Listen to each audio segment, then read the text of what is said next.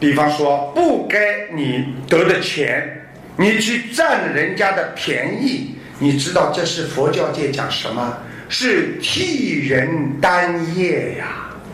所以这个钱是属阴的，你们知道吗？啊，天地都有阴阳两极啊，阴的东西拿出来就会倒霉。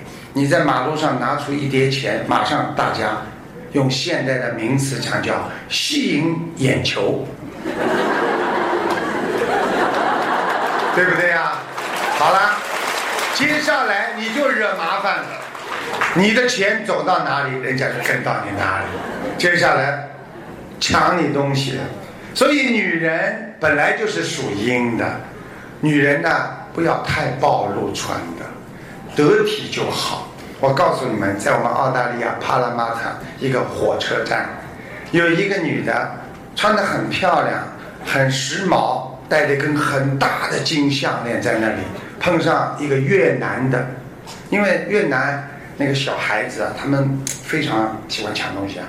啊，在火车站一走，跟着他，突然之间跑上去，一拉把这个链条就，哎呀，一拉就拉走了。哎呦，脖子很痛，拉走了。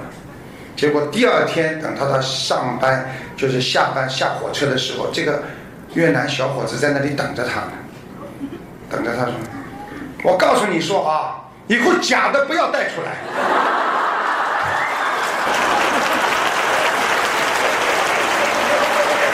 现在的小偷比你正常人还凶，所以现在是颠倒黑白呀。所以台长告诉你们，很多人看上去很漂亮，戴个假的。不过呢，讲心里话，台长就是穿一件假的，人家都说是真的。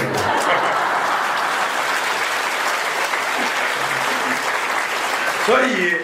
不该得人家的钱，最好不要去占人家便宜。实际上你会替人家背业的。所以中国人传统上讲一句话，就是我们经常说的，就是啊，不该得的财，你得了之后啊，你就会啊替人背业。那么别人拿你的钱会有什么效果呢？你本来就不应该给他赚的钱，他把你赚去了。实际上，他就把你该受的灾难转到了他的身上去了。所以大家想一想，赚人家的钱不是这么容易的，要赚的真心钱，不能黑心钱啊！希望大家要懂得，命是你先天的定数，就是你的命。所以算命的人不会说我给你算命运的，就说我给你算命。对不对啊？命是定下来的，但是呢，运呢，就是你后天自己所造。所以很多人用运来改变你的命，命是不能动，运是能动的。但是有一样东西可以使你的命和运全部的改变，那是什么？不是念经，那就是我们的佛法。学佛的人才能改变他自己的命和运。